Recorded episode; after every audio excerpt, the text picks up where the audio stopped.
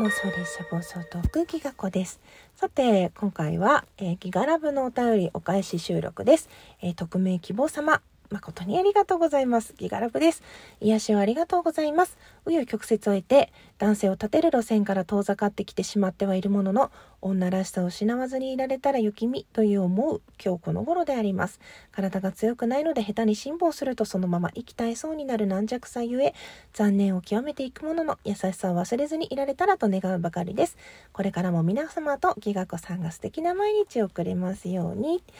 はい。どうもありがとうございます。これ、あの、前のライブでね、ちょっと、あの、そんな話をしたので、そのことも触れてくださっているのかなと思って、こう、男女の違いって、今はね、こう、何でも平等に、平等にっていう風潮もあるんですけど、どうしたってやっぱり体力の差、筋力の差、できることできないことの差っていうのがね、あるので、あの、基本的なことは賛成なんだけど、その違いっていうのを分かった上で等しくなるような方法が大事なんじゃないかって思うのとそれぞれ自由なんですよ。そのどういうふうに過ごしたって私はいいと思っているんだけど私自身は何て言うのかなこうせっかく結婚していただけたので旦那様が過ごしやすく家でこうくつろぎるようなこう家庭内であるべきだと思うし家の中での対応がそのまま社会での夫への対応になると思っているので、まあ、社長とまではいかないけれども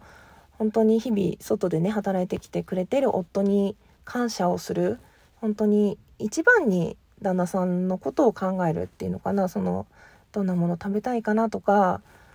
子供といる時もお父さんこうしてるから今私たちはご飯食べれてるよとか服変えてるよみたいな感じで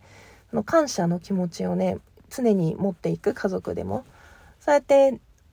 お帰りなさいありがとうってありがとうを絶やさないことで立てるとは違うかもしれないんだけど尊敬の気持ちを持って接することであの上に置くその私は夫より年上だしもしかしたら社会に出たら私の方が稼いでしまうかもしれないんだけれどもそういうことを一旦置いておいて今一生懸命頑張ってくれている夫のことを一番に家で位置をね一番に置くっていうことがその外の世界でも大事にしてもらえるようになるっていうそのとおまじないですよね。家でなんか存在に扱われてる人が会社で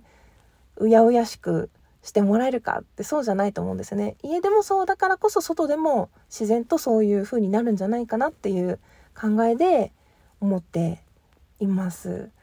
だそれは古い考えかもしれないんだけど自分がそうしたいそういう風な感謝を持つことが結果あの夫が気持ちよく外で仕事をすることにつながるんじゃないかなっていうふうに思ってあの行ってらっしゃいませお帰りなさいっていうのは欠かさずに、はい、考えております。その男らしさ女らしさっていうのもそうですよね今本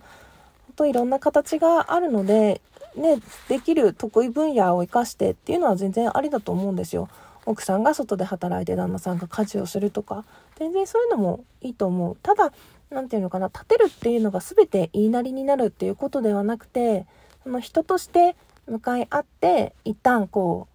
相手が言うことを受け止めて自分の考えはこうなんですけどどうですかって言っていくってそのいい言葉の選び方相手の言うことはごもっともなんだけどっていうその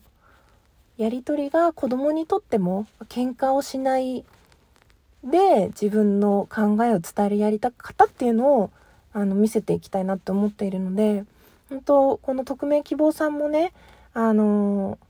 体が強くないから辛抱するとそのまま行きたいそうになるって書いてらっしゃるんですけどその我慢をしないように自分もそのあり方が自然であるように行くっていうのはとっても大事なことだと思います。ね、あまりお強くなかったのですね。うん、ぜひご自愛くださいませ。私も残念なところはいっぱいあってズボラなところもいっぱいあって多分たくさん我慢させてると思うんですけどそういうのも含めての一緒に行ってもらってるその完全に生まれも育ちも違うね2人が同じ家族として過ごしていくっていうのはねどっちかが必ず我慢をしている。私が割と過ごしやすいと思ってるのは向こうが我慢してるんじゃないかなっていうことを思いながらその自分ばっかりなんでって思わないようにしてますね。その口にされないから文句を言われないから許されているっていうんじゃなくてもしかしたら自分の方が怖くて言えないのかもしれないとか何かこう気にはしているんだけど言うと面倒くさいと思われてるんじゃないかとか結局それって良くないじゃないですかその言いやすい環境をお互い作っていく自分も言えることは優しい言葉で言っていくっていうのがいいんじゃないかなってその勉強させてもらってねあの思うようになりました。なんかちょっと不思議な勉強会の話をしたんですよねライブで。うん。なんか宗教関連なのかなと思うけど、まあ、宗教に誘われるわけではないし考え方としてはおばあちゃんの言ってたことにすごい近いっていうか古い考えだって怒り出した人も当時ねそのコロナ前の勉強会ではいたりしたんだけど私はその考え方がおまじないのような感じで何て言うのかな。